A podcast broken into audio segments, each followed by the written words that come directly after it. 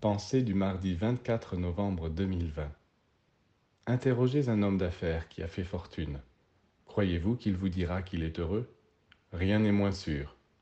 Il se plaindra qu'il est surmené, que sa femme profite de ses absences pour le tromper, que son fils est un incapable, ses ouvriers des paresseux, que ses actions ont baissé en bourse, qu'il va être ruiné par ses concurrents, etc.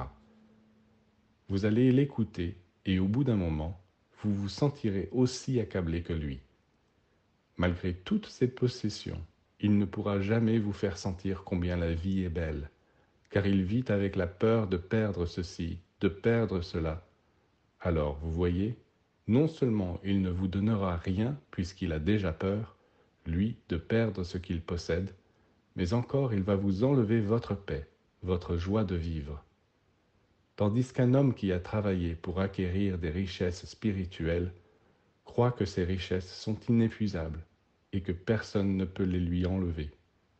Il sera donc toujours prêt à vous en faire bénéficier, et grâce à lui, dans quelque conditions que vous soyez, vous aurez les meilleures méthodes, les meilleurs remèdes pour trouver l'équilibre, pour goûter la beauté et le sens de la vie.